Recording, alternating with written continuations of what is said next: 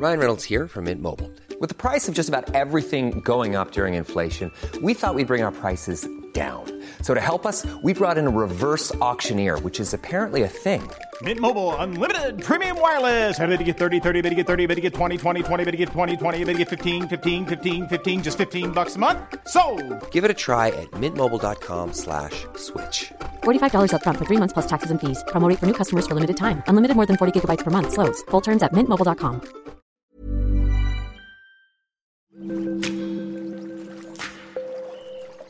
Aderezo presenta Qué sabroso con Gerardo León.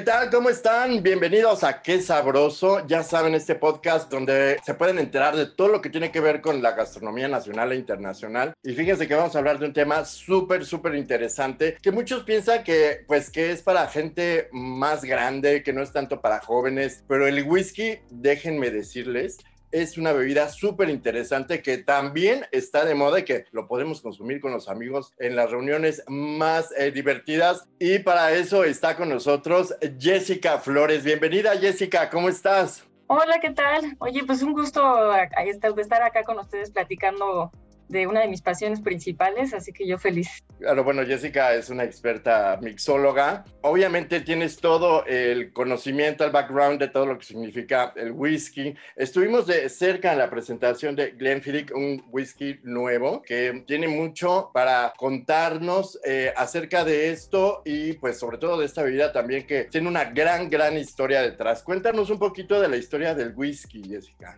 El whisky es uno de, los destilados más antiguos que existen. El background que tiene justamente el, el whisky es haber sido cerveza antes. Durante los procesos justamente este, que tenemos del whisky, llega en algún punto, en el punto de la fermentación de nuestro cereal, a ser cerveza. Y es así que también bajo su historia, pues eh, también lo fue, ¿no? O sea, desde los sumerios este, ya empezaron a hacer justamente la cerveza. Pues de hecho hay, como vestigios que pues las, personas que empezaban, las primeras que empezaron a hacer fermentaciones pues eran mujeres, ¿no? Eso es algo, es un dato interesante. Y ya después por ahí del siglo XIV tenemos no vestigios tan escritos, pero, pero tenemos este pues algunos, algunos datos que nos pueden este, decir que fue más o menos por ahí de ese siglo que se empezó a hacer el whisky, igual que muchos destilados, igual que muchos licores también, fue a, a mano de los pues de monjes que querían hacer algún tipo de bebida que fuera medicinal. Pues en ese entonces, y bueno, todavía hay medicinas como la medicina china que nos dice que el calor dentro de nuestro cuerpo nos puede aportar ciertas propiedades.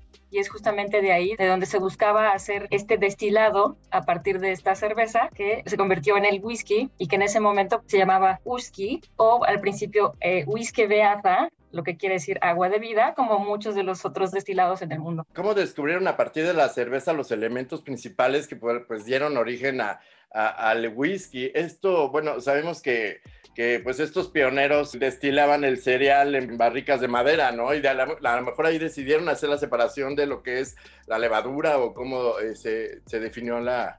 No, creo que a partir de, de que eh, tienes tu cerveza y la destilas y destilas esta cerveza, bueno, tienes una cerveza con alta graduación alcohólica para una claro. cerveza que es alrededor de, este, de 9 grados, por ahí es cuando se dicen, ah, ok, y, y si lo destilamos, una vez que lo destilas, ya, ya obtienes un, un líquido que todavía no podemos llamar whisky porque no está envejecido en barrica. Ah, ok, perfecto. Esa es, es, es, una gran diferencia. Lo destilas y a partir de ahí tienes pues un, lo que le dicen en Escocia una ushkiva o uskiva, que es justamente este líquido que podríamos definirlo también como un vodka, porque también el vodka viene de cereales. Pero una vez que lo envejeces en barrica, ahí es cuando se convierte en whisky.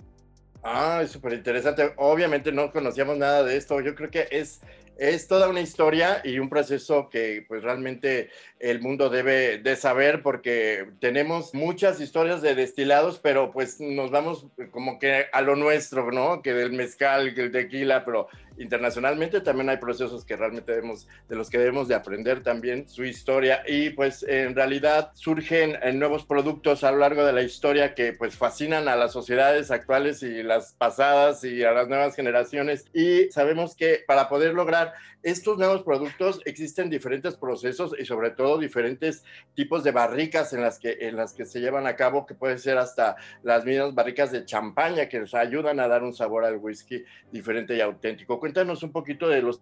Bueno, donde se envejecen más bien, ¿no? Perdón, tú eres la experta, corrígeme todo lo que sea. En realidad, todo depende mucho de los, del tipo de whisky, o sea, me refiero a la región del mundo donde se puede hacer el whisky no tiene una denominación de origen en realidad, se puede hacer en cualquier parte del mundo y normalmente se usan roble. El roble es la, es la madera que, que nos va a este, ayudar justamente a mejor absorber este, los líquidos y a mejor absorber como justamente las, las notas de azúcar que vamos a poder encontrar, pero también nos va a ayudar a aportar, aportarlas una vez que los, que los este, que usamos estos, estos, este, eh, pues estas barricas en segundo uso, llamémoslo así. Entonces, cuando hablamos de whisky escocés, que pues normalmente, pues, bueno, puedo decir que yo soy más experta en whisky escocés que en otros, es, pues es de mis favoritos. Eh, se usa, normalmente el que más se usa es la barrica de roble blanco americano ex bourbon, la cual pues ya se usó una primera vez, eh, donde ya hubo whisky bourbon, whisky americano dentro de, este, de esta barrica y después pasa por un proceso artesanal donde este, se va a limpiar, se va a tallar, se va a desarmar, se va a volver a armar, se va, va a pasar por un proceso también de pues un tallado, un limpiado y este, se, queman las barricas, un, un, este, se tuestan para justamente aportar este, estas, estas notas que ya tenía en el pasado y después se, se, mete este líquido que ya, este, que ya este se destiló en Escocia. Esa es la más común pero podemos encontrar ahora en la actualidad, justamente podemos, pues, estamos viviendo en una época de innovación, sobre todo en cuestión de destilados. Entonces, el whisky no se queda atrás justamente, pues yo trabajando con Glenfiddich me he dado cuenta de tantas posibilidades que podemos, este, que podemos tener ya cuando hablamos de whiskies nuevos o innovadores. Entonces, ahorita que tú mencionabas lo de la champaña, esto es la primera vez que lo encontramos dentro de un whisky y Glenfiddich lo lanzó el año pasado con Glenfiddich Grand Cru. Pero también podemos este, encontrar otro tipo de, no tanto la innovación no se refiere tanto al tipo de barrica que podemos usar como en, al final de este, claro bueno, hacemos la finiquitación del whisky, sino también podemos usar diferentes tipos de procesos. Y eso es interesantísimo. Eso, es muy padre. Y sí, bueno, recibimos una, todo un curso de, de, tanto destilación como de procesos de barricas y aprendimos mucho de esto. Esto, como dices, se han descubierto a, partir del tiempo, pero digamos que, ¿cómo defines los sabores, las notas que dejan el paladar? a partir de un proceso de añejamiento, de cuánto tiempo, cuáles son los mejores procesos de añejamiento y, digamos, eh, qué es lo que deja en el, en el paladar, sobre todo eh, las notas y pues los resultados que hay de este, de este largo proceso en barricas. Pues mira, el hecho de poner un, destilado a envejecer en barricas, sobre todo en el caso del whisky, eh, vamos a, es ahí donde vamos a obtener pues la mayor parte de los sabores, de las notas visuales, de todas las notas como sensoriales. Sí va a haber un proceso detrás donde sí vamos a encontrar notas, pero el, proceso de envejecimiento cuenta más o menos, aporta un 75% de lo que vamos a encontrar al final. Y todo es muy subjetivo en realidad, porque todo depende de cada destilería. Cada destilería va a decir, este, mi, mi whisky tiene que ser perfecto, mi whisky es perfecto. Y entonces, a partir de ahí, pues bueno, cada, cada uno, cada una de las destilerías, pues lo hace de forma distinta, ¿no? En el caso de Glenfiddich, pues bueno, por ejemplo, vamos a hablar de, este, de nuestros 12 años, nuestros 12 años es que es como el que casi todo el mundo conoce, pues justamente, bueno, vamos a, decir que dentro del plano eh, Escocia nada más hay ciertas reglamentaciones y una de las reglamentaciones más importantes es que este whisky tiene que pasar tres años mínimo de envejecimiento en barrica. Y en el caso de los whiskies de Malta, los whiskies malteados, empiezan a tener ciertas características o cierta personalidad ya a partir de los 8, 9, 10 años. Entonces podemos decir que nuestro Glenfiddich 12 tiene, este, pues es un, es un whisky joven cuando hablamos de, de, este, de single malts.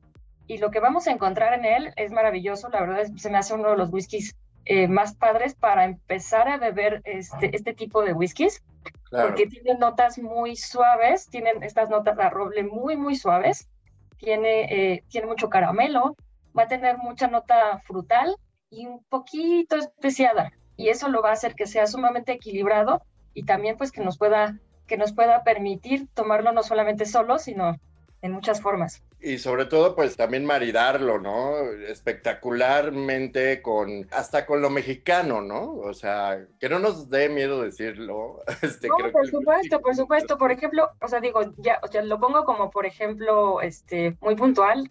Glenfiddich 12 nos permite este, maridarlo muy bien con, por ejemplo, ahorita está de moda en todas partes de México comer comida fresca, o sea, mexicana fresca como el como este como los mariscos como este todos estos ceviches aguachiles este comida cruda este comida fresca gazpachos eh, eso es definitivamente algo que mezcla muy muy bien a la hora de maridar eh, con Glenfiddich 12 años. Así lo vivimos así lo vivimos Jessica. Y este pueden ser 26 eh, años de añejamiento en algunos casos no como como también lo vimos Sí, Glenfiddich Gran Curón son 26 años, así es. 26 años con una terminación en barrica de coñac. Eso es muy interesante. Créanme que el sabor es único, queda en el paladar y a la hora de degustarlo, pues unos sabores increíbles y al maridarlo, pues es estupendo, hasta con postres, ¿no? Digamos, aquí eh, hubo al final, eh, que, ese fue el que mencionas, el, la corona, digamos, de, de, la marca, y pues eh, con postres de chocolate, con diferentes sabores dulces, también es posible, ¿no? Sí, yo creo que hay muchas, muchas posibilidades porque, porque al final cuando hablamos de whisky el mundo es muy, ese mundo es muy extenso, ¿no? Entonces, definitivamente hay muchas posibilidades. Pero lo que tiene Glenfiddich es, creo que tiene, o sea, a pesar de que tengamos eh, whiskies de 12 años, este, sin edad, con más edad, hasta mucho más edad, o whiskies muy experimentales, creo que siempre va a tener un ADN muy específico que creo que es esta frutalidad y este caramelo que encontramos en todos, todos nuestros whiskies. Delicioso. Oigan, eh, bueno, pues les voy a decir que no estamos un poco erróneos en decir que pues es para el público joven. Créanos que eh, ahorita Glenfiddich está también invitando a este público, a, nuevas generaciones a, conocerlo, porque tal vez pensemos que, ah, no, pues es como el whisky, como que un poco godín y a lo mejor un poco de mi papá ochentero, etcétera, pero no, créanme que que están haciendo todo lo posible para atraer a, este, pues, al nuevo público. Creo que la idea para nosotros, uh, este, digo, obviamente todos queremos vender nuestro producto, ¿no? O sea, es importante la venta, pero también es muy importante lo que dejamos socialmente detrás de donde, donde pasamos. Entonces, para nosotros es importante que si el mundo corre a una velocidad, pues nosotros vayamos a la misma velocidad, ¿no? Y creo que estamos en una época donde no podemos decir que eh, que un producto es solamente para cierto nicho de personas, ¿no? Este, definitivamente eh, el whisky es para todos, para cualquier persona que quiera probarlo. Eh, yo siempre le digo a la gente, pues prueben lo que se les ponga enfrente, ¿no? Y, permítanse este, sentarse a, a, reflexionar lo que están disfrutando, ¿no? Como esa experiencia sensorial. Y definitivamente nosotros le apostamos mucho a la diversidad este, que podemos encontrar en el mundo y que cada, cada quien lo pueda disfrutar como quiera también. Por supuesto, y es un tema que pues realmente tenemos que tomar en cuenta para pues eh, eh, romper las barreras del disfrutar de la sensación de tener un whisky en la boca que es maravillosa y pues no importa la generación o, este a lo mejor, bueno, obviamente es el mayor de edad, obviamente, eso sí lo específico, pero eh, porque si yo digo todas las generaciones pues no tampoco, ¿verdad? Este más bien mayores de edad acuérdense, no abusar y pues siempre incluirlo con comida, que es importante. Y aparte, pues una experiencia sensorial muy interesante que van a descubrir. Bueno, pues vamos a, entrar en el momento más divertido e interesante eh, con Jessica, que nos va a decir, darnos eh, los tips para crear en casa una coctelería con whisky para todos los amigos y para quedar bien con nuestros invitados. Cuéntanos, Jessica, darnos una receta o dos, si se puede, de un cóctel como el que probamos en aquella ocasión. Pues mira, este, creo que, bueno, principalmente hay algo importante que decir, que es eh, que el single malt sí se puede mezclar. ese es importantísimo. todo depende de, de, qué tipo de notas vamos a encontrar dentro de nuestro whisky. Entonces, una vez que lo conozcamos probándolo solito, ahí ya nos podemos decir, ah, este sí se puede mezclar con ciertas cosas, este no. Entonces, justamente en el caso de Glenfiddich 12, que tú que fuiste lo que, que fue lo que tú probaste este, en la cena, este cóctel que, este, que hicimos, bueno, no, no, ahorita no podría decirte la receta exactamente de ese porque era un poco complicado, era para una noche especial, pero definitivamente, o sea, parte de mi trabajo que es maravilloso es poder crear coctelería con, con, nuestros productos. Y pues bueno, les puedo decir que hay una forma maravillosa de probar para ahorita que está haciendo mucho calor, nosotros lo llama, le, tenemos una lista ya grande de este, de este tipo de, de, este, de coctelería y los llamamos los Glenfiddich Single Spritz, que básicamente son los spritz. Son spritz pero con whisky. Eh, la gente le, le, puede dar un poco de miedo este, pensar en, eh, en que se, mezclen, eh, se mezcle whisky con espumoso. No se preocupen, en realidad creo que la idea es este, pues, balancear los sabores y no que la gente se emborrache con uno rapidísimo, ¿no? Entonces, te puedo dar la receta de uno fácilmente. Claro. Este, ahí te va. Eh, son 30, 35 mililitros de Glenfiddich 12 años, más 30 mililitros de jugo de manzana. Le ponen en una, bueno, tiene que ser una copita de, de spritz o de, o de vino. Le ponen como hasta arriba de, de, este, de vino espumoso. Tiene que ser vino espumoso un poco seco. Y al final le pueden poner 15 mililitros de oporto. Adórnenlo con un poco de uvas y una hojita de salvia y ahí tienen un cóctel maravilloso. Se oye muy bien. Eh, ¿En cualquier vaso? ¿El vaso es importante? No es importante, mientras ustedes este, lo puedan, o sea, puedan disfrutarlo y pues de qué para lo que les estoy platicando, está todo bien. Perfecto, hielo. Sí, mucho hielo, por favor, y hay que mezclarlo antes de probarlo. Me parece perfecto. Pues ya saben, en casa lo pueden hacer rapidísimo. Todo eso lo podemos tener a la mano, solamente pues vayan por su bebida eh, favorita, en este caso, eh, pues el vino espumoso o a lo mejor el jugo de manzana también se puede cambiar por alguna otro. Puede ser jugo de pera, por ejemplo, que son muy parecidos, ¿no? Y es que cuando yo hablo de este tipo de frutas, son las frutas que nosotros ya encontramos dentro de Glenfiddich 12 en, su, en sus notas, sus notas en. Entonces lo que hacemos es resaltarlas. Pues ya saben, así pueden hacer un cóctel en casa rápido, fresco y sobre todo muy, muy sabroso. Y pues, eh, Jessica, ¿cómo llegas al mundo de la mixología, de la coctelería? ¿Cómo te involucras en este ámbito? Eh, yo creo que fue una, una, cadena de coincidencias. Pues básicamente yo provengo de una familia de chefs. Mi abuela tuvo restaurantes cuando yo era niña. Tengo uno de mis tíos es chef, es un chef este famosón por allá por el área de, este, bueno, todo México, pero... pero se valen los nombres, ¿eh? Se valen los nombres.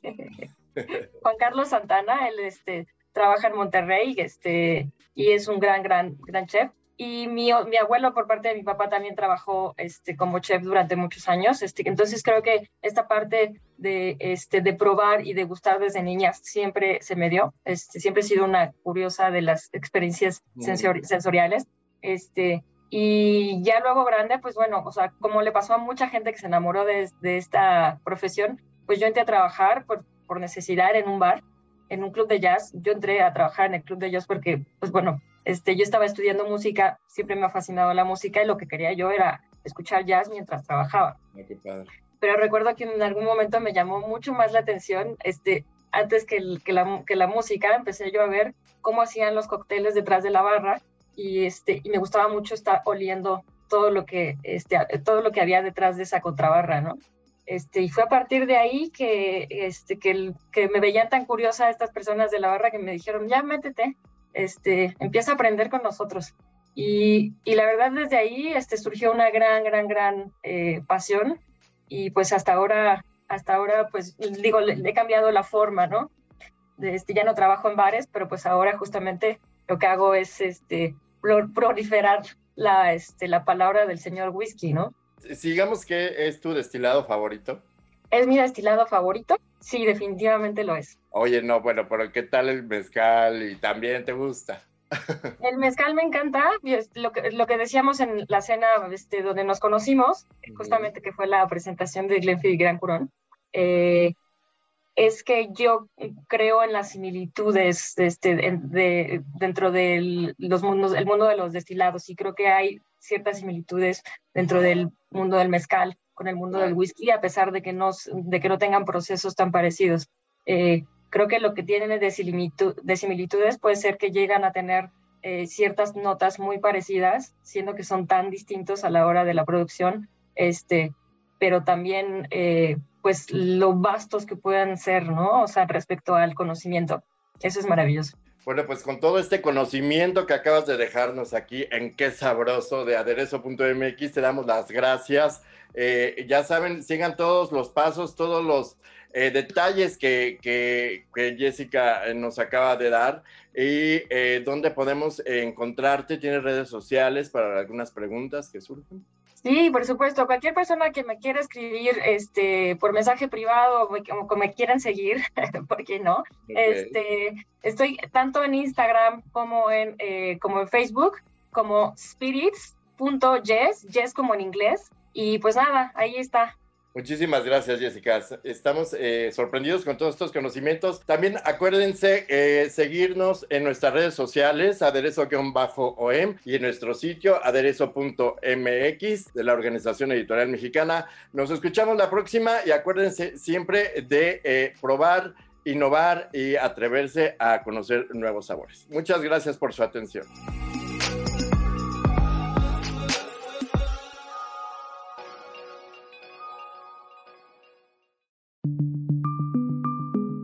Esta es una producción de la Organización Editorial Mexicana.